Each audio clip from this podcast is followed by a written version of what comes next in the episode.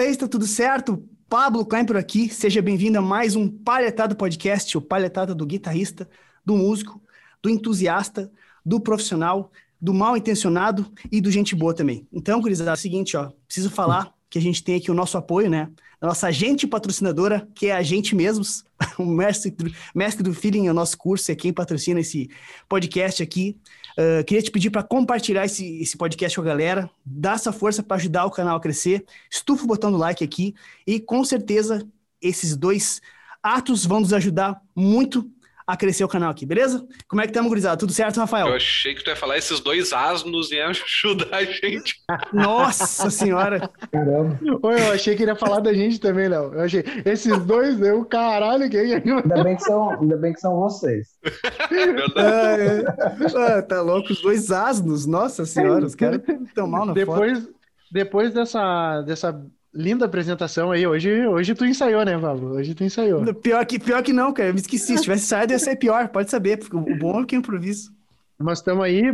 Bem-vindo aí, guitarrista. Vambora, tamo junto aí para melhor papo. Hoje, inclusive, me preocupei em não dividir essa com o Léo.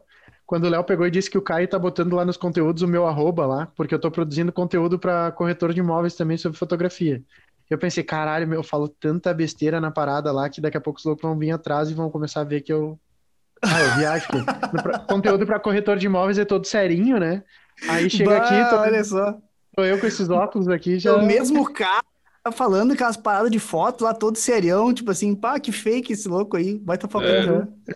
E aí, Leozinho, beleza? Como é que estamos? Oi? Tu é fotógrafo? Eu sou fotógrafo imobiliário. Eu, eu, eu tinha uma imobiliária, né? Me especializei em fotografia imobiliária. Então, eu também. Eu sou fotógrafo e faço muita foto imobiliária aqui. Que massa, que massa. Bastante Depois já...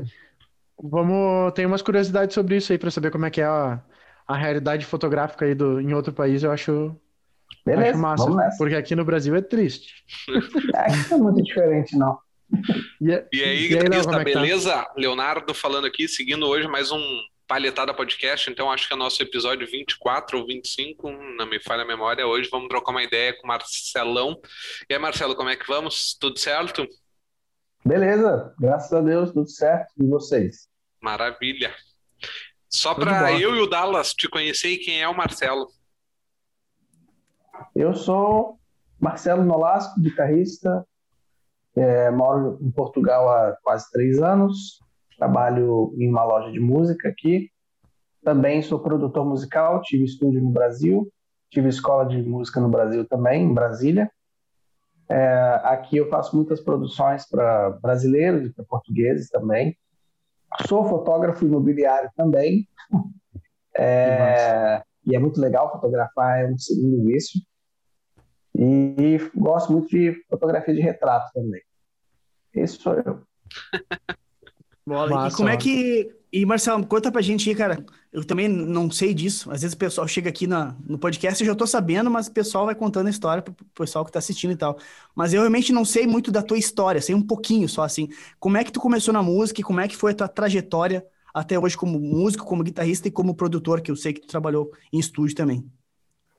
Bom, eu comecei a tocar guitarra com 11 anos, 11, 12 anos. Quem me influenciou bastante na guitarra foi meu irmão mais velho, que infelizmente em 2019 ele faleceu.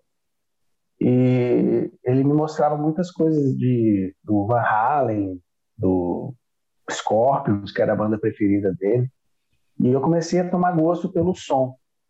Então, quando eu fiz 11 ou 12 anos, eu pedi meu pai que me desse um violão, uma guitarra, que colocasse alguma aula e tal. E ele não acreditou que eu queria aprender a tocar, para variar, né? Eu só tinha 11 anos. Mas mesmo assim, ele me deu, me deu um violão. minha primeira vez é, fazendo aula de, de, violão, eu fiz na igreja, porque eu sou, eu sou cristão. E a igreja investe bastante em formação musical de crianças, né? é, de todos os instrumentos, formando guitarristas, baixistas, violão, para poder tocar né, na igreja mesmo, né, para ajudar bastante na igreja também. E também para educar, porque a música a gente sabe que educa, né? Então, com 14 anos, eu ganhei minha primeira guitarra elétrica por, por uma necessidade do meu pai de ter alguém que tocasse na igreja dele e tal. E de lá para cá eu comecei a estudar sozinho, porque eu, nessa época eu morava no Nordeste. Meu pai foi ser pastor no Nordeste. E não tinha muito, muita informação, isso era 98, 1998, é, isso entrega a idade. e, e eu descobri a Guitar Player uma vez que eu fui a Brasília visitar meus, meus avós, né? E meu avô começou a mandar para mim as revistas mensais. Então, eu comecei a estudar guitarra, de fato, pelas guitar players da época. E você falou que era o episódio 24 ou 25, né? Por ironia do destino, a minha primeira guitar player foi a número 24, que era do estilo Ray Vaughan na capa. Ah, e eu tive, eu tive essa revista por muitos e muitos anos, até que, como ela ficou guardada há muito tempo, o papel vai estragando e tal, eu acabei dando um fim uma caixa cheia de revistas de guitar player. Então, com mais ou menos 15, 16 anos, eu já eu já tocava profissionalmente, já acompanhava os artistas é, evangélicos, gospel, né, locais da cidade que eu morava, e por aí foi. Quando eu voltei para Brasília em 2001 e já conheci alguma, algumas pessoas que eu sempre tive o gosto por gravação, sempre tive interesse assim, por essa essa parte. Então eu conheci um grande amigo até hoje, é, chama Daniel Moraes, em Brasília, batera, e ele tinha um estúdio, estava começando um estúdio e eu pedi para ficar lá olhando para ver como que era e queria aprender um pouco mais, ele foi me ensinando na época, até que chegou um ponto que eu comecei a fazer um estágio é, sem não remunerado com ele, né?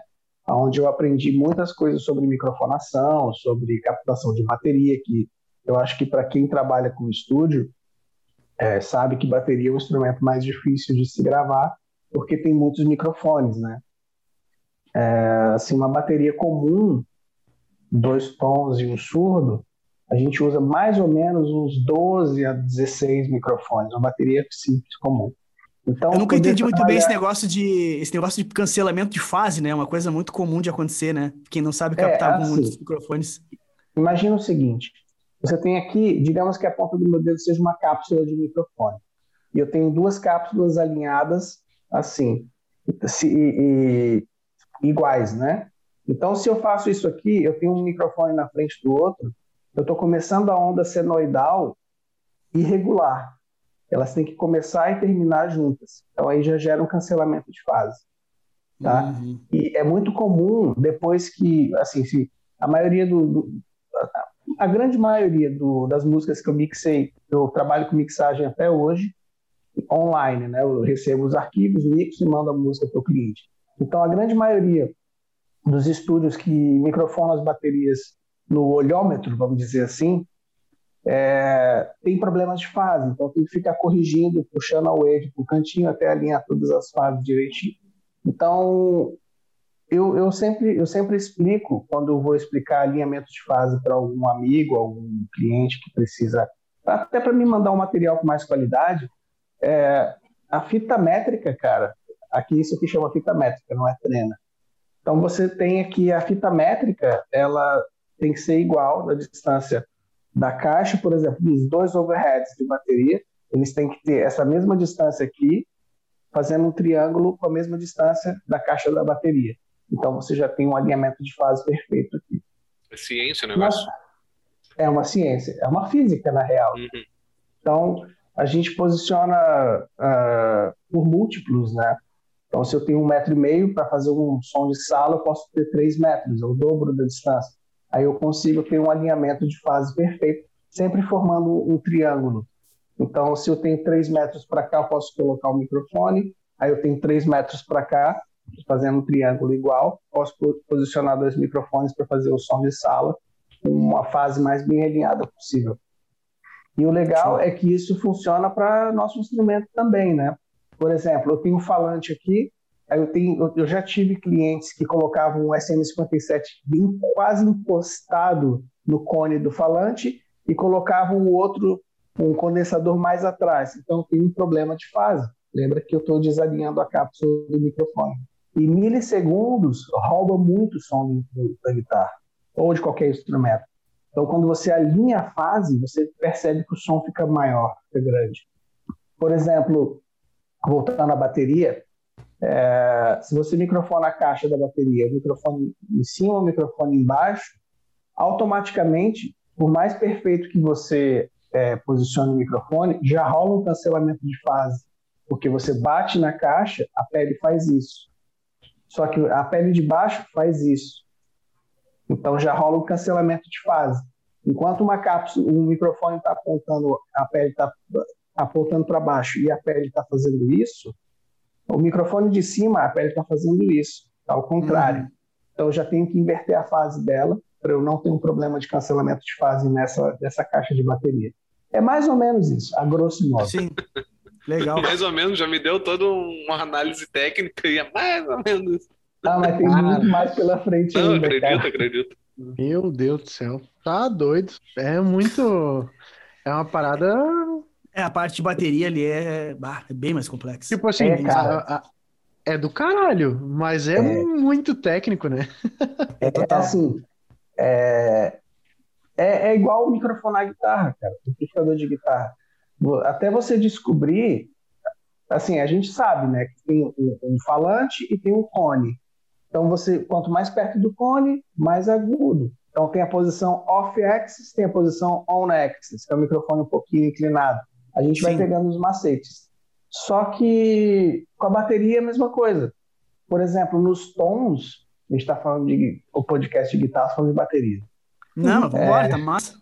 Microfone, nos tons, a gente geralmente microfona assim, né? Olhando para baixo. Mas eu já vi, já vi estúdios que microfonavam de costas para o outro. Adivinha o que, que acontecia? Cancelamento, Cancelamento, de fase. Exatamente. Então tem toda uma ciência por trás aí. Não é à toa que, galera, que é um, uma nomenclatura que se usa de engenheiro de áudio, né, cara? Porque é uma engenharia, tá. no fim das contas, né? É uma engenharia. E é, muita, é muito física, cara. É muita lógica. Você, você faz. É, se você comete um erro pequeno aqui, na frente, aqui atrás, lá na frente você vai pagar por ele. Acredito. Foi para foi para ele, Pablo, que uma vez é, tirou umas dúvidas de um negócio que a gente tá fazendo que eu realmente não me lembro o que, é. Eu acho que não, não né? que seja, cara. Não. não.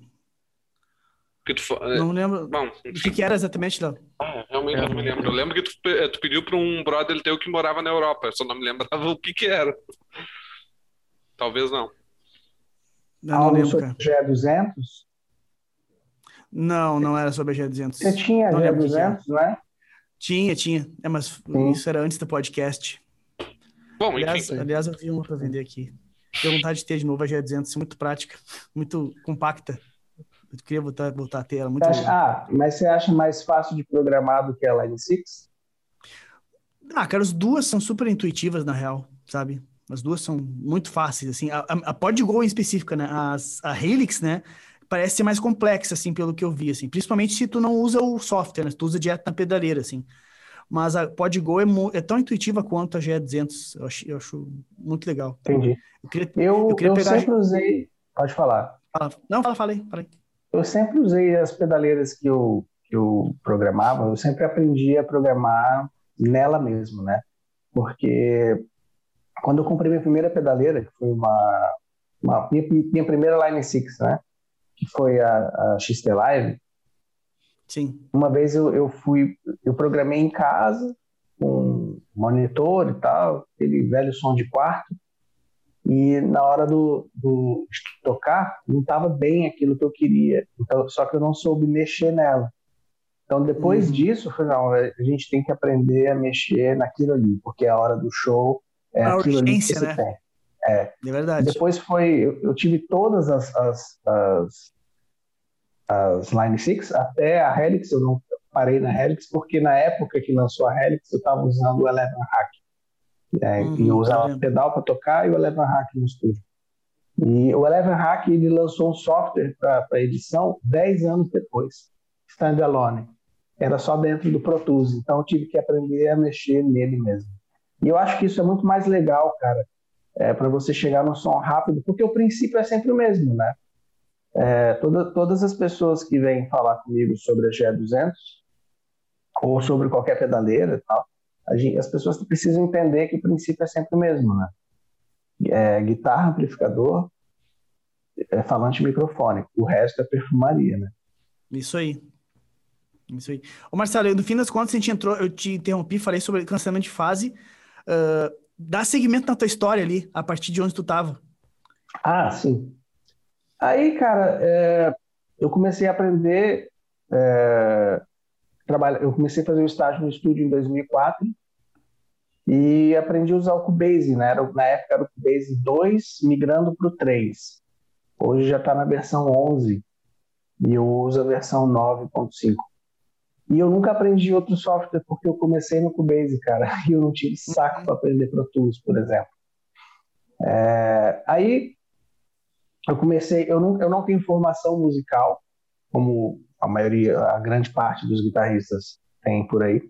Minha formação é administração e comércio exterior, mas eu nunca trabalhei com administração e comércio exterior. Eu sempre tive, em 2005, eu comecei a dar aula particular de guitarra e comecei a estudar com vários guitarristas da cidade que eu gostava. É... E, e a partir dali eu comecei já, já eu já dava aula para pagar minha aula. Era mais ou menos isso. É, a gente sabe que em 2005 não tinha tanta facilidade de software de guitarras melhores como tem hoje. Então era meio sofrido na época. Então tinha que dar três aulas, três alunos mensais para poder pagar a minha aula. Só que aí foi. Com o tempo eu tive cinco, depois dez, depois quinze, depois vinte. Aí eu já senti a necessidade de montar uma salinha, porque a gente sabe que entre eu ir à casa do aluno, do aluno vir para mim, é muito mais fácil ele vir para mim porque eu não perco tempo. Enquanto ele vem, tem um aluno aqui tendo aula, eu posso dar mais aula e ganhar mais dinheiro. É, então, em 2007, eu montei a minha primeira sala, né, uma sala mais ou menos de 12 metros quadrados, era uma sala bem pequena. E dali para ir trabalhando no estúdio paralelo. E eu consegui locar uma sala na época que era na rua, é, na rua de trás do estúdio. Então, eu vivia por ali naquela região. Isso em Brasília. Em, em Brasília. Em Brasília é tudo muito longe, né? Então uhum. você tem que ter sorte com os lugares que você arruma com transporte público, principalmente para ser um lugar de fácil acesso, coisa que é mais comum em outros lugares, não em Brasília, porque Brasília realmente é tudo longe. É, e eu começava a trabalhar com aula e com estúdio, e foi nisso até 2018, quando eu vim embora, mas eu já tinha, nessa época, eu já tinha minha escola, com dois, dois amigos que davam aula lá, que dois professores na época que se tornaram grandes amigos e, graças a Deus, são amigos até hoje. E tinha, eu tive a, eu fui sócio desse estúdio que eu, que eu trabalhei, cheguei a ser sócio dele. Depois a sociedade meio que desmontou, porque o meu, meu amigo foi para outro lugar, eu quis mudar. Para mim era mais cômodo continuar onde eu estava. E eu já, ele é um excelente baterista, mas eu já recebia muito material de outros bateristas que tinham home studio.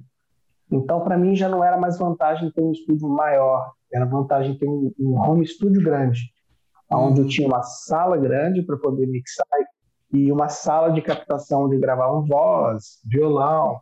É, quando o cliente queria e trazia um amplificador é, um valvulado, microfonado, né? Porque eu já não trabalho com amplificadores desde 2010. Eu me livrei dos valvulados e eu sou 100% digital desde 2010.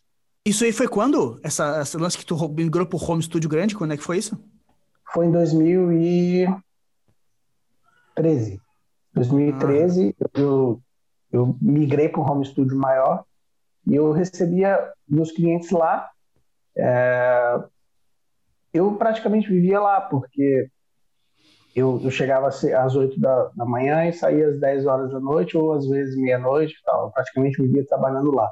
Ou estava dando aula, ou eu estava gravando. Né? Então, foi isso foi em 2013, mais ou menos, foi até 2018. Show de bola. E como é que foi a tua experiência uh, depois de adulto, assim, com banda, depois da, da igreja, que é todo aquele envolvimento que teve, que tu aprendeu lá, depois disso tu trabalhou somente com estúdio ou tu chegou a ter algum projeto de banda, alguma coisa desse sentido nesse período? Olha, honestamente, nenhuma banda que eu entrei ou que eu formei deu certo. Uhum. nenhuma. Talvez o problema tenha sido eu mesmo. Não, é complicado, cara. É complicado, é. né? Não sempre funciona. É, é, a o grande Dallas maioria... também, nenhuma banda que ele fez funcionou. a, grande, a realidade da grande maioria das bandas é não dar certo, né? É, Exceção é, são as que dão. Verdade. É, assim, eu, eu sempre fui, eu sempre gostei muito mais do making off, né? Eu gosto uhum. muito mais do que tem atrás daquela música. Como é que aconteceram as coisas? Como é que você chegou nesse resultado? Então, talvez tenha sido muito por isso, porque honestamente eu já não, eu toquei um tempo no sertanejo também, como guitarrista, né? Uhum. É, mas gravei bastante sertanejo, gravo até hoje, mas eu, eu trabalhei muito mais no making off do que do que no palco mesmo. Eu não sei porquê, eu não sei te responder o motivo, mas aconteceu assim. e, e como é que tu foi parar no, em Portugal? Então, a minha esposa é biomédica, né? Aí ela teve um convite para poder vir e tal. Aí ela veio falar comigo, ah, a gente, eu recebi um convite para poder trabalhar em Portugal e tal, o que, que você acha? Falei, cara, eu já estava meio saturado, né? Assim, eu não, nunca tinha saído do Brasil. Aí eu falei, ah, cara, pelo menos é uma oportunidade de eu experimentar outras coisas, né? Aí eu falei, ah, para quando que é? Isso era em janeiro, mais ou menos. Eu falei assim, ah, setembro, agosto, por ali. Aí eu coloquei tudo à venda tudo à venda, cara. Foi meio loucura, assim. Eu, assim como o Pablo, eu, tive, eu tinha uma tela e uma extrato do Zagarin também. Ah, e sim. tinha uma N4 que eu amava aquela guitarra. Apesar de. Chegou uma hora que eu travei a Floyd, porque a Floyd já enchia o saco. Sim. Mas eu acho que a, a Zagarin Strato eu, é uma guitarra que eu me arrependo de não ter trazido ela. Aí foi isso, cara. A gente, a gente veio, já vai fazer em setembro três anos que nós estamos aqui. E foi isso. Aqui, eu comecei a trabalhar em uma loja de música, né? Comecei, a loja tem uma escola dentro. É, e por incrível que pareça, não tem tanta mão de obra especializada aqui em, em lojas, né? A maioria são leigos mesmo. É, e as lojas em Portugal, na Europa, não são o que as pessoas acham, não eu acho muita loja brasileira pequenininha muito mais legal do que lojas europeias. Por quê? Então, mas é, exatamente. Agora, é, agora eu fiquei curioso. Não, mas é, é, porque você, você acha que por estar na Europa, você vai entrar numa loja e vai achar tudo. E não é verdade. É meia dúzia hum. de loja que é assim, cara. É, é vai que... ver porque a gente tem a, a, a noção dos Estados Unidos, que tu entra numa loja, é a loja mais completa que tu vai ver na vida. Quatro, quatro andares de loja, é, então um, andar, um andar dedicado só para guitarra e tal. Aqui não é bem assim. Até porque Portugal é um país muito velho, né? As coisas são, os prédios são muito velhos, as coisas são muito velhas. Então, e como como como é tudo muito velho, tudo entre aspas, porque o Portugal tem muita parte muito tecnológica também. Mas como a, a grande maioria é muito antigo, melhor do que falar velho, é, o conceito de espaço muda, muda com o tempo, né? Então as lojas não são tão grandes assim. Só na parte mais nova, mais tecnológica, que você vê que tem essas essa, essa loja que a gente acha que, que é mesmo, guitarra até no teto, essas coisas todas. Mas na grande maioria, não, não é não. O que é mais fácil de você encontrar aqui é o que você encontra no Brasil, é Fender Gibson. É o que todo mundo quer. Um, um valvulado da Fender e um valvulado do Marshall. É o que todo mundo quer. Meia dúzia de pedal, as pedaleiras do momento, e é isso aí. É o que todo mundo quer mesmo. Que interessante, né, cara? Essa é a realidade, cara. Assim, tem, tem duas lojas na, tem uma loja aqui em Portugal que chama Egitana, que eles, eles têm uma, uma um conceito muito interessante, porque eles te entregam o seu produto em 24 horas, não interessa onde você mora em Portugal. Em, 20, em 24 horas eu já fiz o teste, cara. Eu fiz uma compra, assim, na sexta-feira eles contabilizam na terça-feira, né? Então, 24 horas, se você compra na sexta, é, segunda-feira começa a contar, como se tivesse comprado segunda. E eu, o, cara, o cara que me atendeu ainda me ligou, falou assim: ah, eu queria. Eu, eu acho que eu tinha deixado alguns dados passando lá. Ele me ligou e eu falei assim: olha, eu preciso que o meu produto chegue na terça-feira, que é o dia que estava dizendo que ia chegar, às 10 horas da manhã, porque às 10h15 eu tenho que sair. Só que eu não acreditei, né? Assim, como tem um correio perto da minha casa, ia, se eu não tivesse aqui, ia só chegar uma cartinha que eu ia lá buscar e tal. 9h45, o, o, minha campainha toca, falou assim, ó, oh, seu produto chegou. falei, caramba, é real mesmo esse negócio. Então, eu acho que é um, é uma, uma, um conceito interessante que eles fazem. E tem é uma loja na Alemanha. É, mas tem a Amazon, a Amazon aqui também. Só que a Amazon não é tão legal quanto no Brasil, por exemplo. Que a Amazon Brasil é uma loja muito boa. Porque por demora para entregar, porque ah. tem menos coisas, esse, esse tipo de coisa. Tem uma loja na Alemanha chamada Thomann, que foi onde eu comprei minha GE200 quando eu cheguei aqui, que eles não têm esse conceito. Chegou em uma semana, mas é a maior loja da Europa. Pois é, porque falando, falando nessa questão das lojas aí, eu, cara, verdadeiramente, depois que a gente foi lá em Sampa lá e entrou naquelas lojas lá de instrumento, cara, eu cheguei à conclusão que aqui em Porto, aqui, a gente é bem servido de loja, na real, de instrumento, né? Poxa, tu, uh, a Mil Sons ali, pô, a Mil Sons tem, um, tem, tem força de, de instrumento musical ali, tem, tem uh, uma parte exclusiva para cada, cada, cada estilo de instrumento e tudo mais. É, é, a Teodoro Sampaio lá, meu, lá em São Paulo, ela é, é muito é clássica, assim, por ser a, uma uhum. avenida que tem bastante lojas, assim. Tem, eu acho que tem mais lojas, tem mais uh, possibilidades de, uh, mais variedade de lojas na, na, na avenida em São Paulo, né?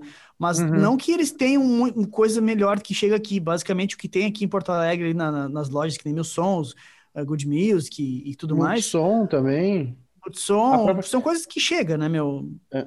No Barra Pouca lá coisa. tem aquela Made in Brasil, no Barra Shopping lá, já Isso, também muito boa, Porra, também sim. Brasília Porra, também tem a Made in Brasil. o que eu acho que é diferente loja. lá em São Paulo, meu, é que tem mais loja de, de, de usados, de coisas uhum. boas. Uhum. Sabe, aqui em Porto Alegre as, as, lojas de usados geralmente são umas coisas mais simplesinhas. Não tem uma loja de usado com uma guitarra de 15, 20 mil reais exposta. É difícil. Eu nunca vi, pelo menos em Porto Alegre. Isso lá em São Paulo é bem comum. Tu tem uma, uma sessão. Eu não lembro qual é a loja agora. É, é Hendrix que tinha. Eu acho que tinha uma loja Hendrix, não tenho certeza se é essa. E até fechou, sei lá, que eu fui lá em, em 2009. Que tinha um andar só de usados, assim, e era pica, assim, as coisas que tinha. Não, não, é, não ficava para trás, sabe?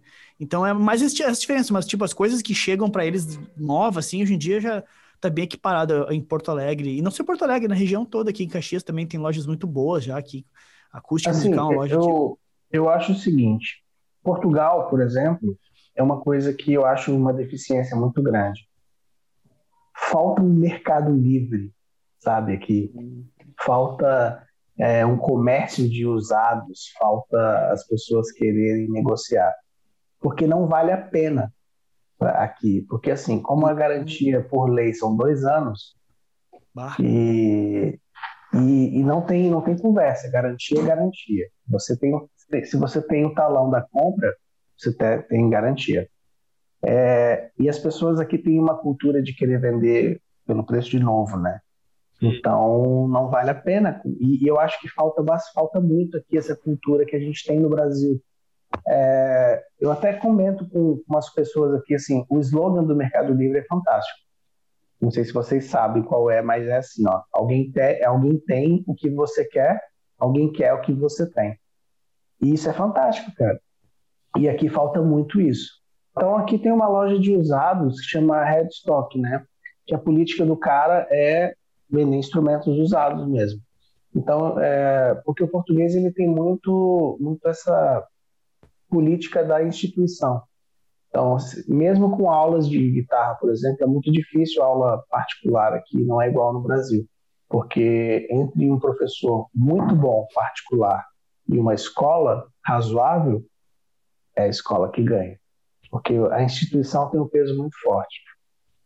Então, o cara começou a loja aqui de instrumento usado, pequenininho, e já está hoje com um tamanho bacana, considerável.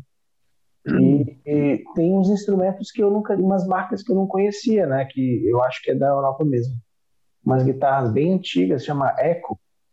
é com K-E-K-O, Eco. Eu não conhecia, mas é uma proposta mais guitarra no 60, que não é muito a minha praia. Entendi. Eu vi, um, eu vi umas matérias esse tempo falando que aí em Portugal o pessoal é meio até atrasado um pouco com tecnologia, não sei se é real. É, cara, pior é que é. Ó, é. pra você ter ideia, até dois anos, dois, três anos atrás, vou botar um pouco mais, porque quando eu cheguei aqui eles já estavam usando. É, uns quatro anos atrás, vai. Eles não usavam WhatsApp, cara. O, Puxa! As, as, operadoras de telefone vendem pacote de SMS até hoje. Caralho. Caralho, velho. Mano. Surreal, meu. Aí é. eu fiquei, eu fiquei apavorado. Não, e eu, eu, acho, eu acho engraçado, porque quando eu cheguei aqui, que eu fui comprar um chip pro meu telefone e tal, o cara foi me apresentar a proposta e tal. Quando ele falou assim: Ó, oh, você tem 500 SMS, eu olhei pra ele com aquela cara de: Por quê? Que porra é essa? Por que eu tenho 500 SMS? Não, para você poder mandar e paga uma taxa só e não sei o que e tal. Falei, não. Você não conhece o WhatsApp? WhatsApp. É usar WhatsApp. Cara, cara, eu ficava assim, isso não está acontecendo, cara. Porque a internet aqui é muito boa. É tudo fibra ótica. O, o, o, plano de telefone, a internet do plano de telefone não. O pacote de dados é, é sempre muito pouco. 2 gigas por mês, uma coisa assim. Porque, ou, ou fica muito caro, porque eles usam o SMS. É, a gente que usa muito mais internet. É, eu não sei onde que eu vi isso que eu te falei, que os caras, em vez de fazer marketing pelo Facebook, Google, essas coisas, eles faziam por, por correspondência. Era correspondência mais... eu, eu nunca vi. Mas, por exemplo, os supermercados têm revista. Ah, mas aqui Toda também. semana tem um monte de uma revista nova lá no, na caixa do correio. Ah, pelo, é, pelo correio, entendi, entendi. Pelo correio, pelo correio. É, é, é, aqui até, até tem também, mas agora até o Zafari já tem já tem transmissão de, de WhatsApp, né? Tipo, ele, eu recebo a, a revista das ofertas no meu WhatsApp. Zafari é, a, é, Zafari é a maior, o maior mercado aqui do sul. Tipo, ele é, é um gigante, é um, é um, pão de açúcar assim do, do sul aqui. É, exatamente. No sul tem muita coisa diferente, né, cara? Extra Brasil, vamos dizer assim. É. Tem, tem sim. As últimas férias que eu passei, é, as últimas férias que eu passei no Brasil foi para Curitiba. E antes, e eu não vinha para cá, eu ia para Curitiba morar. É, e eu, eu achei muito diferente, assim, é, coisas que não tem na, em outras partes do Brasil, tipo uma rede de supermercado enorme que as pessoas compram sempre lá e é de lá mesmo é tudo muito regional mesmo. Eu achei muito interessante. Isso que Curitiba é bem diferente aqui de, do Rio Grande do Sul, assim, tipo, é, é uh, ele, uh, lá eles são até, acho que até um pouco mais fechados, assim, como personalidade, do que a gente aqui no. Cara, mas eu, eu posso estar errado, mas vocês não acham que Curitiba é mais parecido com o Rio Grande do Sul do que Santa Catarina? Sim. eu vida. acho, cara. Tu acha? Me parece. Toda eu vida, acho que eu acho Pelo que menos tem mais. Mais que Santa gaúcho. Catarina é. Eu acho que tem mais gaúcho em Santa do que em Catarina. Não, tem, tem gaúcho em Santa, mas, ô meu, tem. a cultura, a cultura da, do Paraná toda, ela é muito gaudéria, assim, sabe? Ela é bem. Inclusive tem cidade lá que é, a, a, tipo, é dedicada ao churrasco, que tem estátua de gaúcho lá, sabe? Tipo, então, uh, uh, do, do, a própria Cauana, meu, que a gente conheceu lá em Balneário lá, ela toma chimarrão e ela é de Curitiba, ela é de, do Paraná, não é de Curitiba, ela é do Paraná, uhum. sabe? Então, Torcedor do Inter e do Grêmio. Eu sou de Brasília e tomo chimarrão também, cara. É mesmo? É mesmo? Pô, que Pô, massa. Não sabia disso. Inclusive, tá abrindo um mercado brasileiro aqui na, na, na, perto da minha casa. E eu encontrei o dono esses dias, ele falou que vai vender chimarrão. Tô feliz já. que legal. Pô, Mas quem é que, que te ensinou esse hábito aí? De tomar chimarrão? Então, eu, eu morei no Nordeste, igual eu falei antes, né? Uhum. E eu tive um vizinho que ele era de. Ele era do sul do Paraná, bem cidade pequenininha mesmo. E Paraná, eu, ele né? também tocava guitarra. E ele, me, ele quando eu estava estudando, aprendendo a tocar guitarra, ele me ajudou muito. E ele tomava chimarrão, onde eu pedi para tomar e viciei. Tu vê, cara. Aí eu tomava chimarrão eu... todo dia com ele. E eu não tomo, cara. E eu não, não consigo gostar. Você não toma? Não tomo, cara. Ah, o pessoal não, debocha de mim pra caralho. Pablo é catarinense. É. Pô, catarinense que não mora lá. Se fosse pra morar lá... Né? Brincadeira, o cara, o cara disse que leva o título sem usufruir do, do bom, tá Que é morar lá. É triste. É, que massa. É. Ô, Mar... Ô, Marcelo, te perguntar um negócio, cara. Como é que tu, tu vê a, a visão da galera eh, no Portugal sobre a profissão de músico? Tipo assim, é, é muito diferente do Brasil. Existe aquela piada, tipo assim, ah, tu é músico, legal, mas trabalha com o quê? Ou a, eh, uma visão um pouco cultural um pouco mais elevada, né? Porque, tipo, pelo que eu tô entendendo, a Europa não é uma coisa muito única em, em, termos desse tipo de visão. Se cada país, cada região tem uma visão particular sobre as coisas, né? Coisas que eu tô aprendendo, nunca fui para Europa, né? Então, de repente, Portugal deve ser diferente do que eu imagino. Como é que é aí? Bom, tu disse que nunca foi para Europa, minha casa é sua casa. Quando quiser vir. Vou chegar junto. Está, grava... está gravado. Está gravado. Bom, é... eu acho que assim, Viver de música não é fácil em nenhum lugar do mundo, né? Isso é fato. Mas Portugal ele tem uma, uma particularidade boa, que a música é muito valorizada.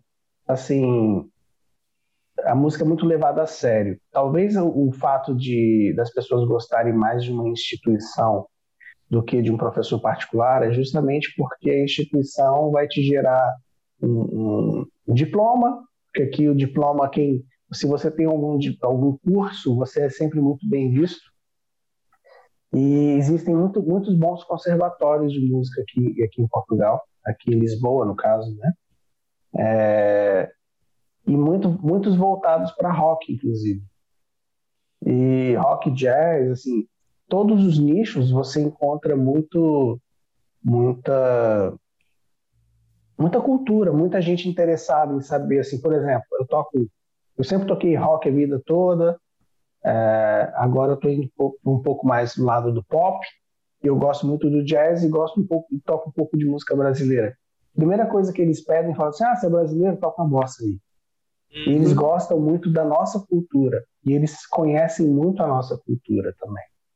É, talvez até mais do que nós, o que é um erro, tá? Nosso, meu inclusive. É, mas aqui, assim, o músico ele é muito valorizado. Você é um professor de música, você é um professor de música.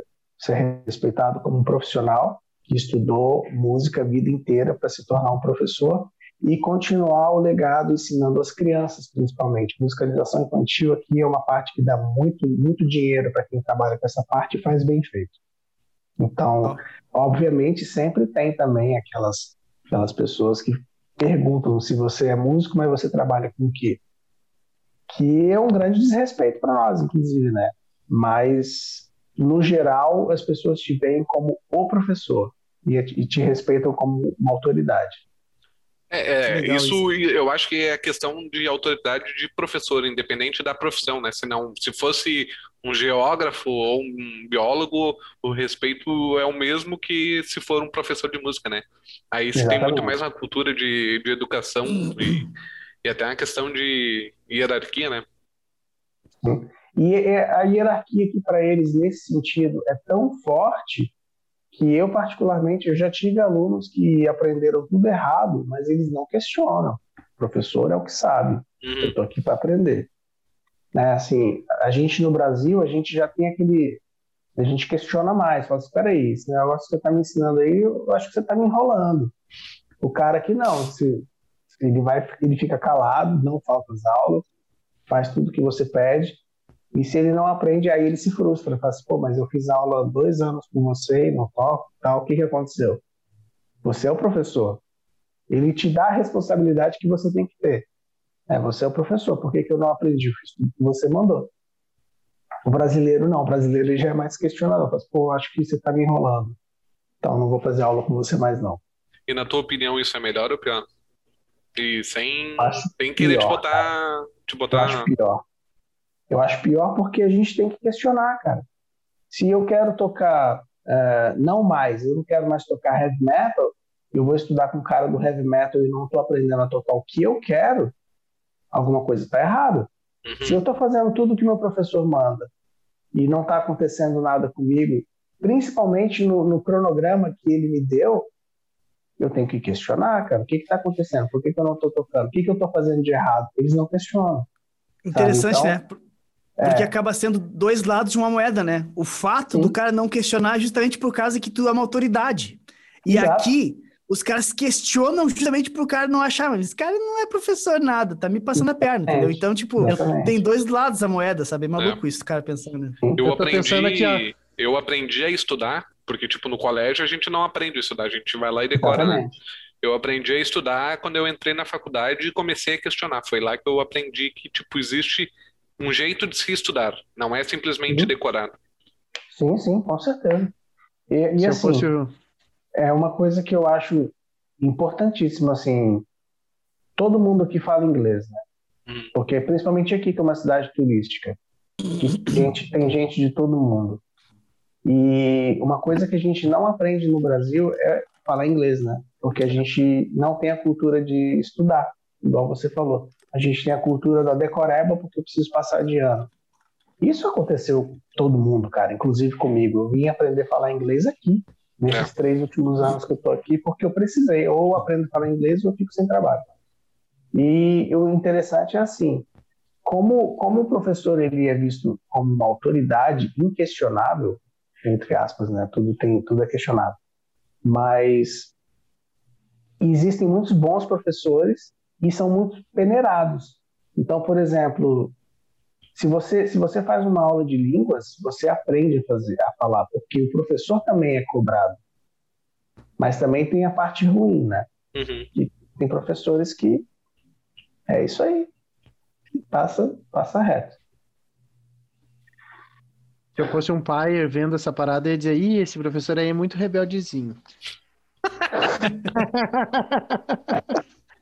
Vai ensinar, meu, vai ensinar meu filho a ficar rebelde, a questionar. Má companhia, má companhia. Influência. cara. É engraçado porque a, a, eu, eu, dou aula, eu trabalho numa loja, como eu falei, e dentro da loja tem uma escola. Então eu dou aula nas quartas-feiras hoje ainda na escola. Até para comprar alguma coisa, o pai ele faz o que você manda. Se eu falar para ele que o filho dele precisa de uma Gibson Les Paul para aprender a tocar, como já aconteceu lá na loja, tá? Não foi comigo, mas eu já vi acontecer. A melhor ah. guitarra para o seu filho aprender a tocar é uma Gibson Les Paul de 2 mil euros. O pai vai assim, então tá bom, não vou levar a guitarra de 2 mil euros. É, não deixa de estar tá errado, né? É, é, tipo, bom é, é, né? Mas dizer que é imprescindível, aí, não, pô, sim, tá sim. muito vendedor, tá ligado? Pá. É, aí cara se faz. Você veio, né? veio do Brasil. Uma guitarra dessa... Com uma guitarra dessa daqui, ó. uma guitarra Mano. dessa daqui, ele, assim, ó, os dedos tocam sozinho. Exatamente. É, quase isso. Ô Marcelo, tu faz, além, de dar, além de dar as aulas lá, tu faz o que na loja? Além de dar as aulas, tu trabalha em vendas? Cara. Eu vendo, trabalho em vendas. Porque, assim, é igual eu falei, no, o Portugal tem uma falta de mão de obra especializada muito grande. Só que tem muita, muito boas mãos de obras especializadas nessa área, só que são brasileiros. Hum, é, então, a, a, galera brasileira que vem para cá, que conhece, conhece de pedais, conhece de timbragem, é, se dá bem, se dá bem mesmo. No meu caso, eu sou muito curioso, né? Eu gosto muito de fazer regulagens, essas coisas. Eu até faço regulagens na loja, cara. Esses dias eu estava trocando um captador da guitarra cliente lá. Mas por, como, como é curiosidade eu sei fazer, isso é conta ponto para mim. Entendeu? Claro. Inclusive, é, tem, tem um, um luthier aqui, daqui, que mora aqui, que é daí, cara, de Porto Alegre. Chama Marcelo Gatti. Não sei se vocês conhecem, um excelente luthier que mora aqui, mora aqui em, em Lisboa também. Não conheço. Tinha uma luthieria aí especializada, acho que era autorizada Tajima, sei lá. Nossa. A, a, a, uma parada que me bateu de curiosidade ali, tu falou do lance da Bossa Nova. A, a visão que eles têm do, do da, tipo, o contato e visão que a galera de Portugal tem com a, a música brasileira aqui é só bossa ou tem alguma algum outro estilo assim que eles ah olha isso daqui e tal alguma coisa assim assim é, a bossa nova é muito forte aqui muito forte mesmo o português conhece muito o Tom Jobim, principalmente, todo mundo que fala sobre bossa nova para mim cita o Tom Jobim. Mas, vocês sabem o que é Vila Mix? Um Sim. evento de música sertaneja. Aqui tem Vila Mix também. E é hum. grande o evento. É, é um Rock in Rio da música sertaneja, que é grande o, o Vila Mix. Então eles conhecem muito música sertaneja também e gostam muito daquilo. E tri. É. Cara, é massa. É, é, não, é, é loucurada é massa porque, poxa, tipo, eu não sou fã de sertanejo, sabe? Mas eu acho muito tri essa. Pensa é, é, essa questão do Nordeste. O Nordeste, às vezes, aqui parece tão isolado num canto, né? Sim, sim, e, sim. e olha que louco, sabe? Atravessou o oceano e tá lá um, um, um Rock in Rio de música sertaneja, sabe? muito. É, e, e, é muito forte, bom. cara. E não é só por brasileiros, não. Português mesmo vai muito no Vila Mix, vai vai nesses eventos de música sertaneja. Inclusive, tem os bares de música sertaneja aqui também. E toca todo dia, inclusive. É bem massa. Assim como o rock também é muito forte aqui. Muito forte mesmo. O que é ótimo. Engraçado, né? Tu falou, é, nunca, nunca não, né? Vou dizer assim, mas eu não lembro de, tá, de, de ter me chamado a atenção um guitarrista português desses últimos tempos, sabe? Porque o cara vê, tipo, italiano, que nem aquele, aquele guri Matteo Mancuso, que toca sem, sem palheta, que o cara é um demônio da guitarra. E é. eu volto meio o cara ver um espanhol, mas eu não lembro de ter visto guitarrista português nos últimos tempos assim, uh, se destacando. Assim, fora, fora o Nuno Bittencourt, né, que é um cara idolatrado. Sim, que é antiga já, né? É, ele, é, ele é idolatrado aqui. Eu imagino, né? E também é um excelente guitarrista, né? Tem muitos bons guitarristas aqui, mas eles são muito, muito famosos aqui mesmo. O YouTube aí é bem forte também ou não? É sim. É? Só que assim, ó, olha que engraçado. Meus colegas, dos que trabalham comigo hoje, dos que já trabalharam, eles gostam muito mais de músicos brasileiros do que dos outros músicos. Inclusive para vendas, cara, o vídeo nosso de tutorial brasileiro é o que eles mais usam. Porque ah, eles acham tutorial que de quê? O... Tudo, teclado, guitarra, pedaleira, pedal. Se, se ele quer vender Ah, de forma geral, ele... assim. É, se quer vender alguma coisa que eles não conhecem para um cliente, eles abrem o YouTube de algum canal brasileiro, porque eles falam assim, ah, os brasileiros explicam tudo do, do equipamento. Então, tudo que você quiser saber, é, eles falam. Inclusive, aqueles meus vídeos da GE200 rodam muito lá na loja. Por causa, justamente por causa dos ah. caras falam assim: ah, se eu comprar essa pedaleira aí, eu consigo fazer o timbre do Slash. Aí peraí, abre aqui, ó. Tá aqui o vídeo. Ah, quem tá tocando é ele ali, ó. É desse jeito que funciona. Interessante, Interessante. Né, Bom, vou pegar o gancho. Conseguem... Não, fala aí, Só uma última perguntinha. E, e pro português, o português é fácil entender o nosso português? É mais fácil eles entender o nosso do que a gente entender o deles. Porque eles já estão muito mais acostumados com, com o nosso idioma do que nós com o deles. Então, até hoje, ó, já faz três anos que eu estou aqui, até hoje eu pergunto o que, que, que, que, quer dizer algumas palavras que eles falam, é, mas se eu começar até a falar gíria, eles entendem, eles sabem o que, que é. Por exemplo, uma coisa que eu tive muita dificuldade aqui, número seis, a gente fala meia. E eles não, não eles demoraram para entender isso, porque é seis. Seis é seis. Meia é meia dúzia. Então é meia hum. dúzia de quê? Aí eu falei, não, seis, seis é meia. Não, seis é seis. Entendeu? E o que é meia dúzia? É seis. É, é, é meia, metade de doze. É, é, tipo isso, cara, é metade de doze. Entendi, Eles são bem literal, né? Tipo, então. é um, é, é, tu, tu Tu trabalha com guitarra? Trabalho. Trabalho. Isso só. Foi o que tu perguntou, né? É, mas, isso, mas isso são os mais velhos. Os mais novos não, eles já estão mais abrasileirados.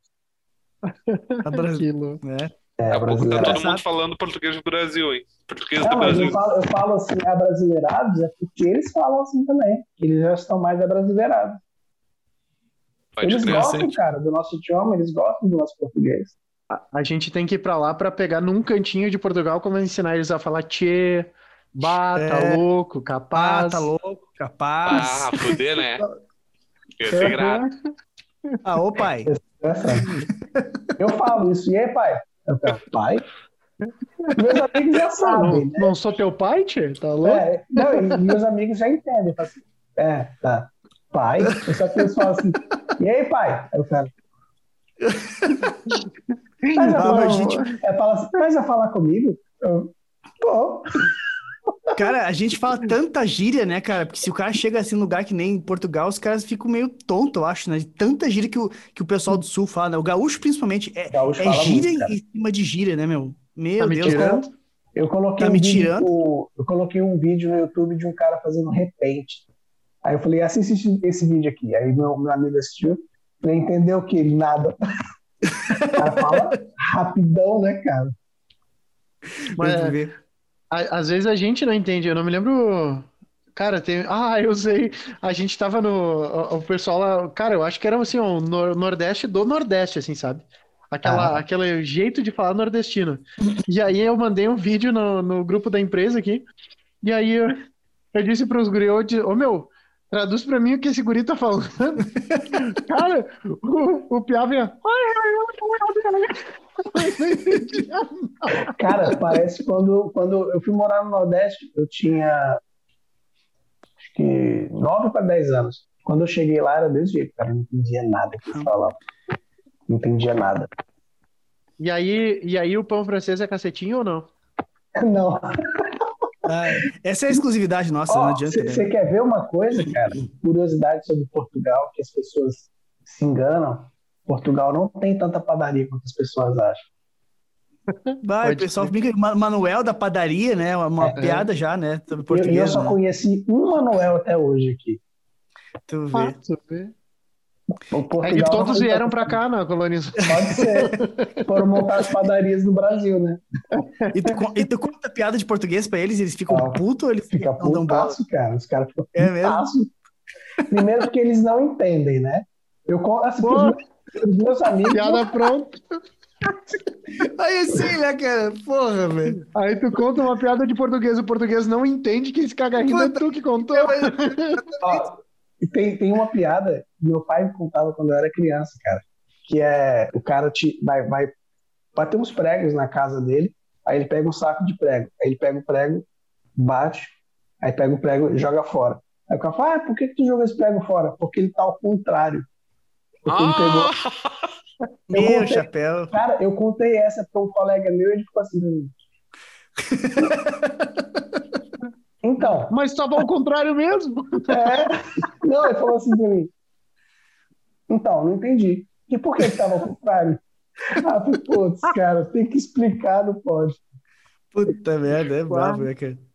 Ai, ai, ai. Eu não posso ir para Portugal. Não, não, tá louco? O cara arruma briga, né? Sai de lá expulso, né? Não dá. Tem altos atores globais, cara, que fizeram piada com eles aqui, que não voltam aqui nunca mais. Eles não convidam, não. Fica putaço mesmo. Ah, que loucura. Eu vou chegar para eles assim, ó. Vou chegar para eles chorando. Assim, é porque tu não sabe o que, que eles contam de piada de gaúcho. É, é. É verdade, Mas, é verdade. As piadas de gaúcho, pelo menos, é, os gaúchos entendem, pelo menos, né? as piadas. Pois é. Uhum. Tá, então, ó, vou, vou falar uma frase em português de Portugal. Você traduz aqui para mim. Vamos ver se consigo. Vai lá. Fui, fui à casa de banho, usei a sanita e descarreguei o autoclismo. O auto quê? Autoclismo. Autoclismo. Nossa, Casa de banho, velho. Banheiro, deve ser. Deve ser o banheiro. Banheiro. Mas tá uh, a frase completa. Tá, é, eu fui numa casa de banho, fez o que depois? Usei a, é, usei a sanita e descarreguei o autoclismo. Usei a Cara, sanita desse é, o, vaso, né? É o vaso, né? E tipo, casa de. Uh, fui, fui no banheiro, usei o vaso e dei a descarga. E, e deixou a descarga, é isso? Exatamente. Poxa vida. Engraçado, né? Bota é, esquisito. Né? Completamente né? diferente. Autoclismo deve ser uma marca, né? Autoclismo.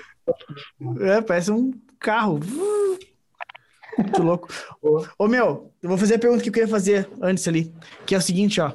É, pra galera que não sabe, o Marcelo é um cara muito envolvido com presets das pedaleiras da marca Mower, modelo G200, uma pedaleira, que, uma pedaleira que ele tem.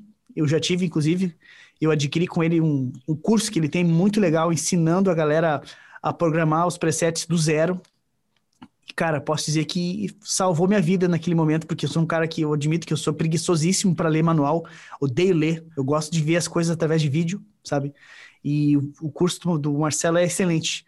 E eu queria perguntar para o Marcelo, eu nunca tive oportunidade de perguntar, como é que tu começou com essa parada de fazer o, os presets e o curso do GE200? Como é que tu começou com, com esse lance? Tu, já fazia presets antes de outras pedaleiras? Ou tu desenvolveu esse negócio até a partir desse modelo da GE200 porque tu curtiu ela e, e tu sentiu necessidade de fazer isso para ajudar a galera, porque tu viu que ia ser útil? Como é que foi que tu chegou nisso aí? Bom, assim, vou começar do começo então. Quando, quando eu ganhei minha primeira pedaleira, a Azul 505, é, estava começando a tocar guitarra, eu tinha uma Epiphone Les Paul Special e ela. Então eu ligava elas numa, numa caixa, sem marca até a caixa, e eu colocava o, o, os discos que eu gostava, né? Era basicamente Satriani e Steve Vai, era o que eu conhecia. E eu queria ter aquele som de guitarra ali. E eu pegava a pedaleira e como era tudo analógico, né? Não tinha computador na época, você tinha que mexer e tal. Então eu fui descobrir qual que era um drive mais parecido, qual que era a equalização mais parecida, o que, que o grave fazia, o que, que o médio fazia, o que, que o, o agudo fazia, e tentar balancear entre elas. Eu fui descobrir o que, que era um delay, o que, que era um reverb. E, eu tentava copiar, o, chegar o mais perto do som que eu podia. Então eu, eu comecei a tocar, a tomar gosto por mexer nos equipamentos. Da 505 fui para 1010, a Zoom 1010. Para você ter ideia, é, para você ter ideia, essa Zoom 1010, um amigo meu me ofereceu uma troca pau a pau na 505, desde que eu, eu deixasse os presets que eu fazia lá. Aí eu falei, cara, mas é injusto, ele não interessa. Se você quiser, se quiser, eu troco. Falei, tá. Aí eu troquei. Aí já foi um outro aprendizado, porque a 1010 ela tinha muito mais bancos, mais capacidade de programação. Aí eu fui começar, começar do zero a aprender o que, que era ali um, um tipo de, de compressor, o que, que, era, que, que eram as coisas da pedaleira. E nessa, eu, eu sempre fui em busca daqueles, daquelas referências que eu gostava. Foi assim que eu comecei a, a a tomar gosto por programação de pedaleira. Aí da, da 1010 foi para uma Line 6, depois foi uma pedaleira da Bose. Todas as pedaleiras que eu fazia, que eu, que eu tinha, eu queria chegar naquele resultado sonoro que eu tinha. Só que cada vez as evoluções estavam maiores, né? De, de, de efeitos e de simulações e tal.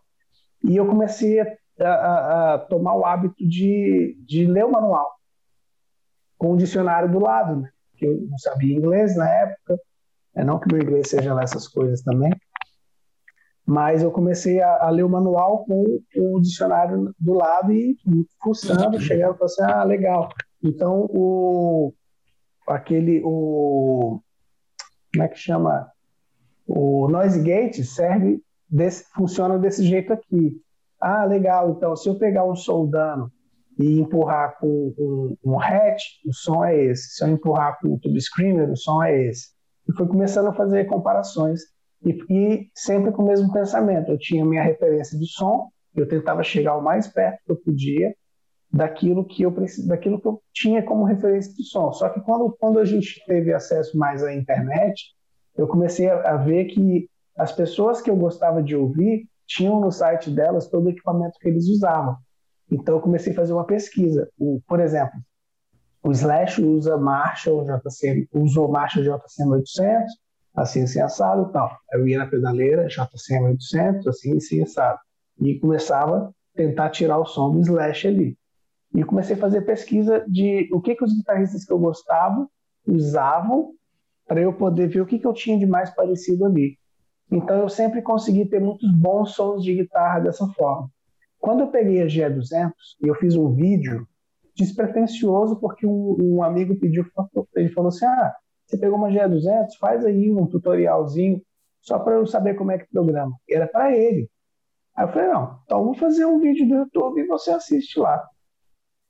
E eu fiz um vídeo no começo de 2019, em janeiro de 2019, expliquei como é que se fazia um JC 1800 só com recursos da pedaleira, sem impulso response. Coloquei o vídeo e esqueci do vídeo, cara. E mais ou menos em julho, mais ou menos, é, eu falei assim, ah, deixa eu ver se aquele vídeo ele deu pelo menos umas 300 visualizações. E na época estava com 9 mil visualizações. Aí eu falei, legal. olha, que legal, cara. Eu acho que eu vou fazer uns vídeos dessa pedaleira aqui. Eu, aí, aí eu falei assim, ah, deixa eu ver o que, que tem aí. Só que os vídeos que tinha das pedaleiras era sempre é um vídeo ou, ou era filmado com áudio de celular, é, não eram vídeos bons, né? Assim que eu julgava bom na É, aí eu falei assim, cara, mas espera aí, para eu fazer mais vídeos dessa pedaleira mais do mesmo, é melhor eu pensar em uma coisa mais interessante. Qual que é a dificuldade das pessoas? É chegar no som ideal. Então, eu lancei o primeiro vídeo assim. Ah, eu, eu tinha muita, muita pergunta em box que eu não tinha respondido porque eu nem tinha olhado lá. Ah, como é que faz para eu fazer o AUA funcionar? Como é que faz para eu colocar o volume para funcionar? Como é que faz para eu ligar e desligar o efeito assim tal? Aí eu falei, cara, peraí, cada cada resposta pode ser um vídeo. Aí eu fiz um vídeo chamado como é que chamava o vídeo? É, GE200. Algo relacionado a segredos, né? Segredos dessa pedaleira, assim. Então. E esse vídeo bombou. Em, em, assim, na época, o meu canal do, do YouTube tinha 500 inscritos. E já estava nessa daí há quase 10 anos, né? É, eu colocava, qualquer vídeo que eu colocava dava 100 views, máximo. Aí eu, eu vi que as pessoas começaram a se inscrever, em uma semana eu tinha mil inscritos. eu falei, cara, pera, o negócio está funcionando aqui. Então, é, eu, eu, coloquei um clickbait, né, que funcionou, sobre os segredos dessa pedaleira e tal, desvendando os mistérios, alguma coisa assim. Uhum. E comecei a, eu comecei a mostrar para as pessoas como é que faziam aquelas funções que elas procuravam, mas ninguém lia o manual para descobrir. É, e o negócio começou a dar certo. Aí eu, eu fiz o, aí eu comecei a fazer é, presets, preset do Slash. Na música X, o Slash usa esse tipo de som aqui. Aí eu comecei a fazer toda semana de algum guitarrista que eu gostava. E que as pessoas pediam também na época. Aí quando um amigo meu falou assim, cara, por que, que você não faz um, um vídeo do manual da pedaleira explicado? Porque o manual é em inglês. A maior dificuldade das pessoas é o inglês. E por que, que você não faz um, um vídeo mostrando todas as funções da pedaleira?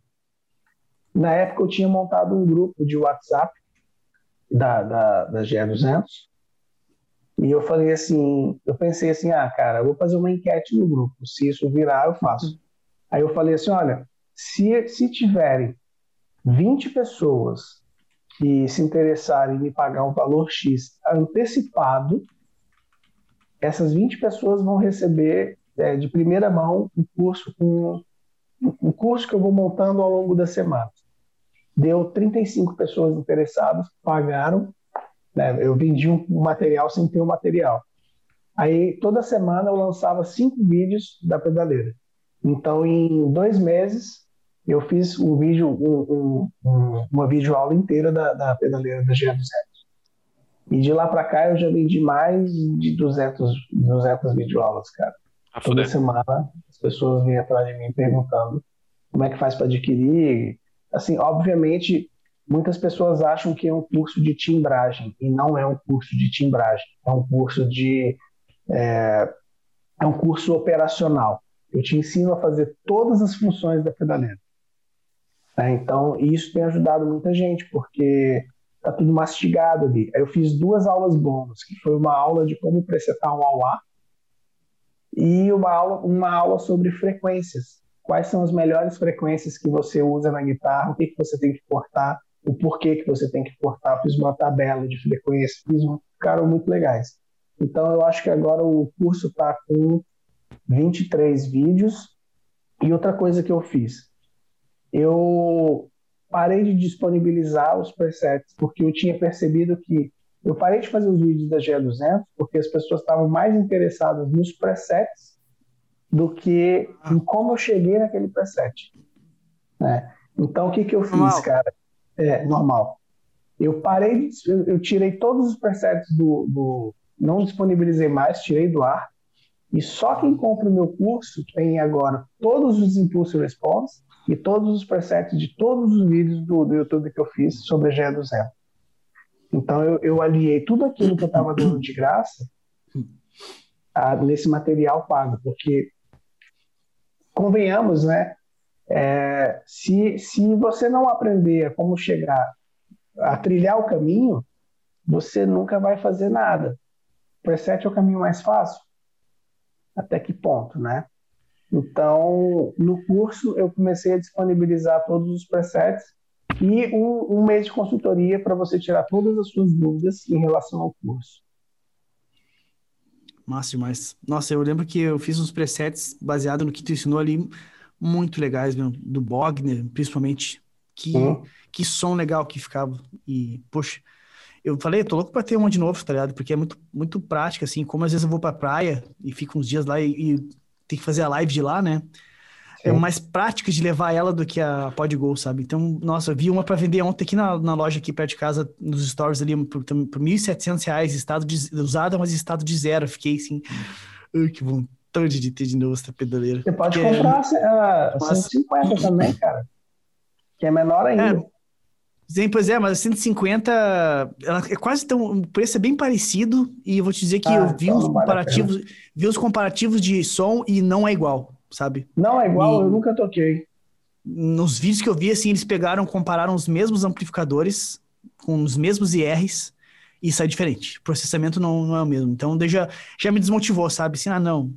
Eu curti, curti tanto a GE200, sabe? Tipo, se eu fosse investir, eu pegaria uma de novo, porque, poxa, é muito legal. E eu queria ter ela com pedal de expressão externo, que nem tu indica no curso, né? Tipo, para poder ter mais opções de timbres ali só com ela, né? Que muita gente usa ela com pedais externos, né? Porque Sim. às vezes acha que assim, mais timbres é... e tal. O lance do pedal do pedal externo é legal porque você pode fazer a função merge, né? Que você você abaixa o, o pedal e ele movimenta os, os presets. Só que eu descobri, cara, que se você tiver um, um pedal daquele de um pedal de switch foot, foot switch, foot switch, você ativa, ativa a função merge, cara. Você clica, ele já leva, leva os, os novos todos para onde você queria. Então acaba ah, que dá no mesmo. É Oi, bem mais barato, também. né? Um foot, um foot switch, cara, qualquer um que entende um pouquinho de eletrônica Você faz, monta, né? Um troço exatamente. Super 30 simples. reais, tu monta um pedalzinho desse, cara.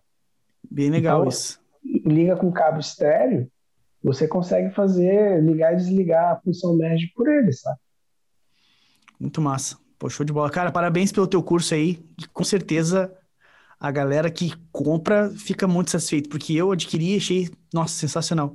De novo, né? Obrigado. Quando eu penso, quando eu penso no, nos presets que eu consegui tirar com ela, assim, dá vontade de ter de novo, assim, também ela. Hoje em dia eu penso, bah, eu tive que me desfazer porque não tinha grana para comprar pod Go sem vender ela, mas nossa, queria muito ter ela de novo, assim. Sempre que alguém me pergunta nos stories, assim, pedaleira custo-benefício, assim, cara, pela qualidade que tem e pelo fato de ter impulso response, loader, né, que nem ela, não, para mim, Sim. eu ainda não achei nenhuma, né? Parece que agora a Nux está lançando, lançou, né, uma que é, cara, tu vê que escancarado que foi baseada nela, assim.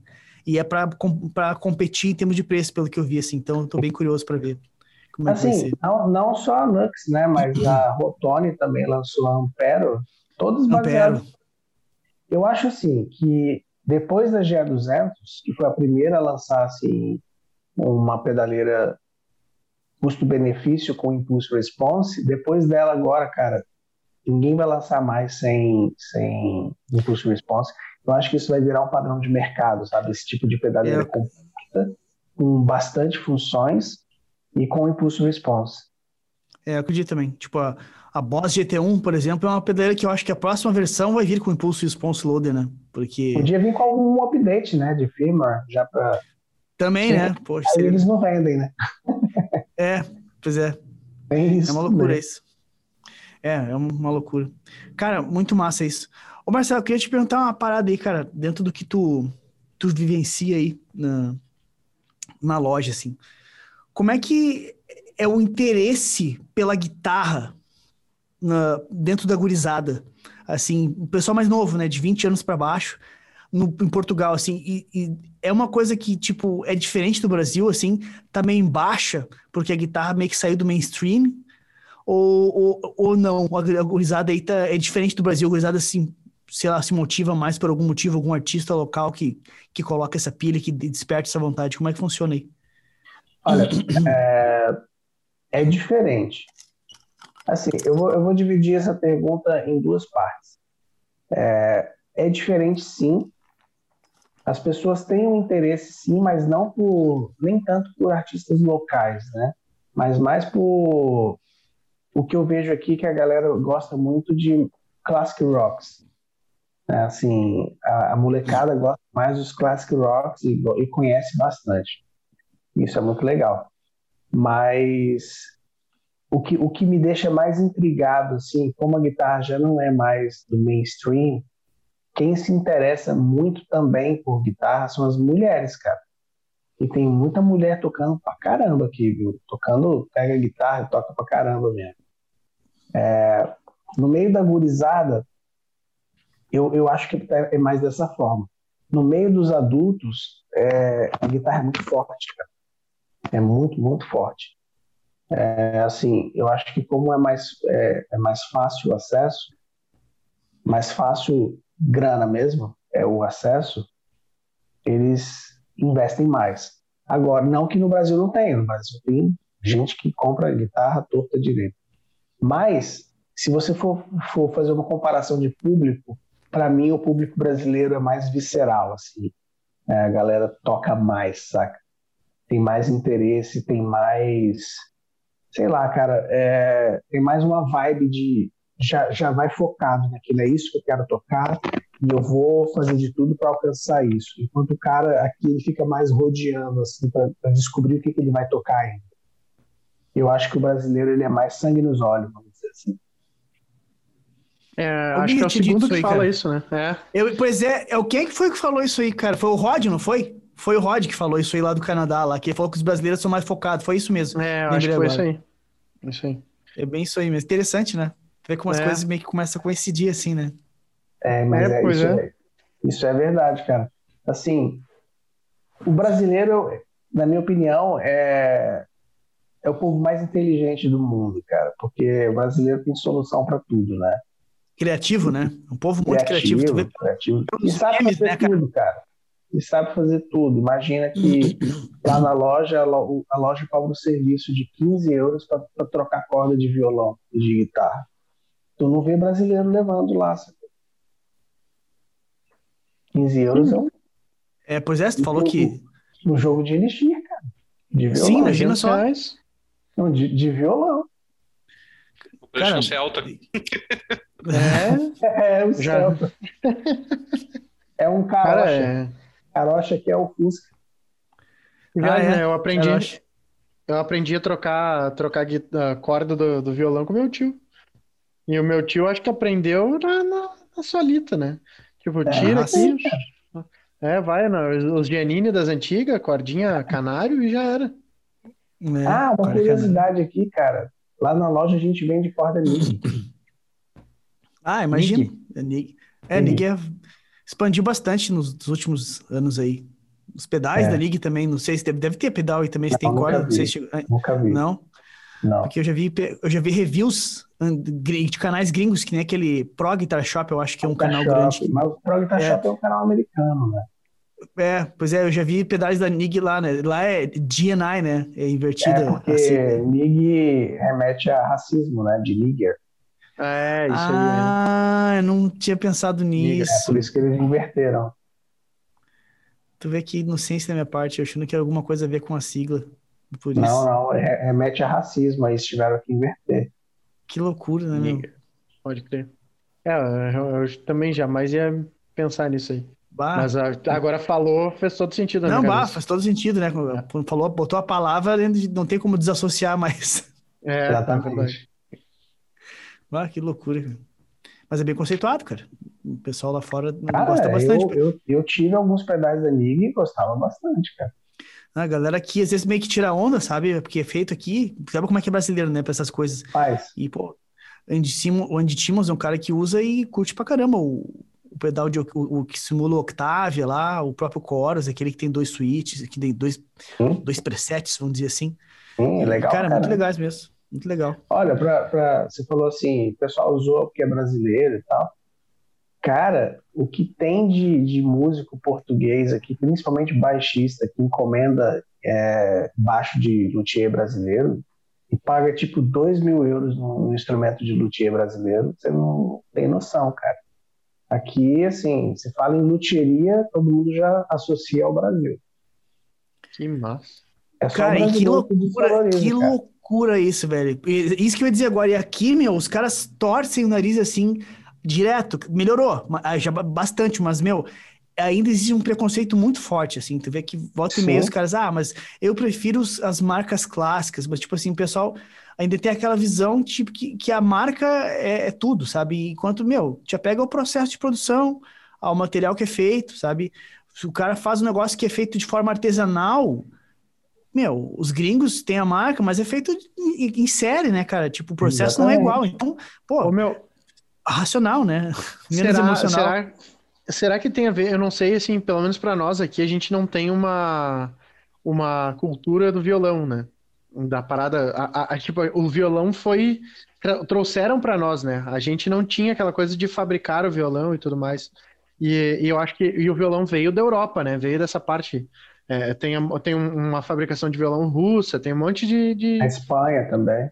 Isso, é, exatamente. E daí, uh, eu, eu sou fãzaço do Yamando Costa, assim, sabe? Então, tipo, eu acompanho tá muito, aqui, acho viu? muito. É Ele mesmo? tava lá na loja esses dias. Pô, ah, que massa. Eu, eu acompanho ali os vídeos que ele faz da história do violão e do que eu vejo, o violão, para quem toca mesmo o violão e tudo mais, o violão ele é voltado para loteria, né? Tipo, sim, sim. O, o, o, eles, eles não existe uma marca de violão para tu para quem toca mesmo um violão, um violão clássico, essas coisas, o violão é luthier. Não tem. Sim, inclusive o próprio Yamandu usa um violão canadense, né? De luthier canadense. Pois é. E daí, tipo, tal, será que vem dessa cultura? Porque no, em Portugal acho que tem um pouco mais com esse contato do, da fabricação, da origem instru, do instrumento, né? Do, do, violão, que aí é guitarra, só que é guitarra acústica, né? É a guitarra, né? Que é só para nós aqui que é violão. É clássica, ah, tem a acústica. É, e daí, tipo, será que essa influência do, do violão que faz ter outro olhar sobre a luthieria? Talvez, porque aqui tem alguns bons luthiers de violão, que luthier aqui de Lisboa que vende violão a 5 mil euros.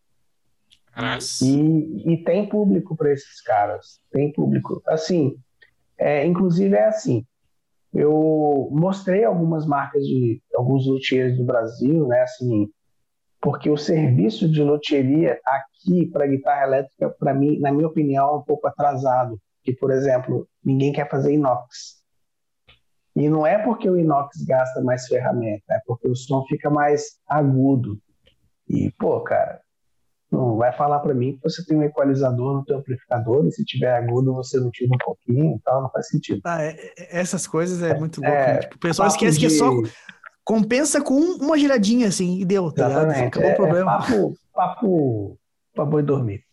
É. E assim, é, você fala que o violão associado com luthier e tal, quem tem, assim, a, na visão do português, né, na visão do europeu, quem tem um instrumento de luthier feito para mim é rico, cara. Porque imagina, eu compro a, as Fender Player, as novas mexicanas, você compra a 600 euros nova na loja. Uma Zagani, uma extrato igual a que eu tinha, 2 mil euros. Então você fala assim, pô, mas, ah, mas não é uma Fender, é uma guitarra do luthier. Aí o cara fala assim, pô, mas olha só, a madeira é muito melhor, as ferragens são melhores, você escolheu os captadores. Então a guitarra é feita para você. Então tem muito mais valor, inclusive na revenda, do que uma guitarra de série. Nossa, é o oposto completo aqui. A galera já pensa assim, ó, não vou comprar de luthier porque é ruim de revender. Esse é o, Exatamente. O, é o pensamento mais comum, tá ligado? E assim, a mão de obra aqui é muito valorizada, muito bem vista, né? Se você é um cara que você é um pintor, você é o pintor. Você é um prestador de serviço. Se você é um cara que você é um luthier, bom, bom luthier, e você, se você já tiver feito uma guitarra para um músico famoso daqui, então você é o cara. Você pode cobrar o quanto que você quer que alguém vai pagar. Que então massa, a mão de obra aqui é muito bem vista. Que legal, show de bola isso. Muito bom. Muito Pô, bom. tu vendo aí? Então é um, é um lugar, meu, de forma geral, que brasileiro pode prosperar, né? Porque tem, tem coisas interessantes que os brasileiros podem desenvolver aí, né? Por causa do, do tipo de pensamento e, e, cultura, assim, né? Assim, é, os luthiers, eu, na minha concepção, assim, os melhores luthiers com quem eu, eu conversei e eu dei serviço para eles fazerem, assim, não, não só meus, mas indicação de loja, são brasileiros, cara. Os brasileiros sabem fazer tudo, igual eu falei agora há pouco, né? É, como aqui a gente tem, a, a, gente tem acesso a mais ferramentas de, de loteria, mais fácil, né, né? Não que tenha mais, mas é mais fácil achar algumas ferramentas na Stuart McDonald, tal, porque tem representação na Espanha, Espanha, da, da, da minha casa para a fronteira da Espanha são 150 quilômetros, é perto. É, uma horinha. Então, é uma horinha já foi. Então, é mais fácil chegar às coisas aqui. Então, os brasileiros que vêm e trabalham bem se dão muito bem na loteria. Porque serviço tem muito, cara. Que legal. Pode crer. Muito show. Meu, vai, vai dar os 10 de novo. Vamos encerrar? Vamos finalizar. Vamos puxando. Vamos, tu encaminha o encerramento, Pablo? Pode ser, pode ser. Faço agradecimento aqui. Isso. Bom, cara, Marcelo, que papo do caralho. Queria te agradecer de coração por ter aceito. Assim, com certeza a galera que assistiu teve muita informação bacana, teve muito entretenimento, histórias interessantíssimas. Eu me diverti demais. Espero que tu tenha te divertido também como a gente se divertiu aqui. E, é, cara, é, bastante, só posso cara te agradecer aí de coração por ter aceito, foi muito legal mesmo. Com certeza o pessoal vai adorar essa edição do podcast. Pá, eu também gostei muito. ganhou ponto, ganhou ponto com a gente, ganhou. ganhou ponto. gostei bastante, cara. Foi muito legal. Espero que a gente possa fazer isso mais vezes também. Tem muita coisa pra gente conversar ainda. Claro, com certeza. faremos, faremos. Vamos fazer um de Portugal na próxima. É. Bora, bora fazer. Ah, quem, bora, hein? Pilho, pilho demais, pilho demais. Ah, Bora, eu pois. falei, cara. Minha casa é sua casa. Pra vocês também. Vai poder. Valeu pela participação, Marcelão. Obrigadão. Show de bola. Obrigado, é eu. sempre bom trocar uma ideia com pessoas, mesmo do nicho da guitarra, mas com uma visão totalmente diferente, vamos Ampla. dizer assim, mas do lado do bom, né? Tipo, sim, é, sim. um ponto de vista de diferente. diferente. Né? Isso, né? exatamente. Se tu, guitarrista que me, nos escuta tá até agora, obrigado pela tua participação. Não deixa de se inscrever aqui no nosso canal do YouTube. Lembrando que o Pablo teve um filho agora, então ele precisa pagar as fraldas ainda. Então, a tua inscrição, o teu like faz com que o Pablo compre fraldas e lenços umedecidos ilimitados. Deixa o teu favorito, se tu está ouvindo no, no, Spotify, no Deezer, no, na Apple Music ou no Google Music, já deixa favoritado aí para te ser avisado assim que for liberado o próximo episódio, beleza? Marcelo, coloca aí para nós qual é, qual é o teu arroba, as suas redes sociais para a galera começar a te seguir e acompanhar teu trabalho também? Meu Instagram, na realidade, todas as minhas redes sociais é, são Marcelo com dois L's Nolasco. É, Marcelo com dois L's Nolasco. A gente vai botar aqui na, na edição para o pessoal Beleza. Não ter erro. Isso. Então, para mim é fácil porque todas as minhas redes sociais é assim. Então é a mesma. Show de, show de bola, show de bola. Obrigado Cara, pela, então... pelo convite aí, Pablo, Rafael e o Leonardo. Obrigado por. O papo foi muito legal. E é isso aí. Show. Valeu. A gente Valeu. agradece aí, brigadão pelo teu tempo mesmo. Vamos embora. Uh, quem, quem quiser ir aprender a, a todos os segredos aí do manual do da como é que é o nome da pedaleira mesmo? GE 200. GE 200. 200. Aí, Posso fazer 200. só um merchan rapidinho? Vai lá, vai lá, vai lá. Jabá. Eu tenho também do, mais, dois, mais dois cursos, que é o Pentatônica Rock Blues, onde eu falo mais sobre escalas pentatônicas voltadas para rock blues, não só a menor 7, mas como outras também, como você pode utilizar ela de forma diferente.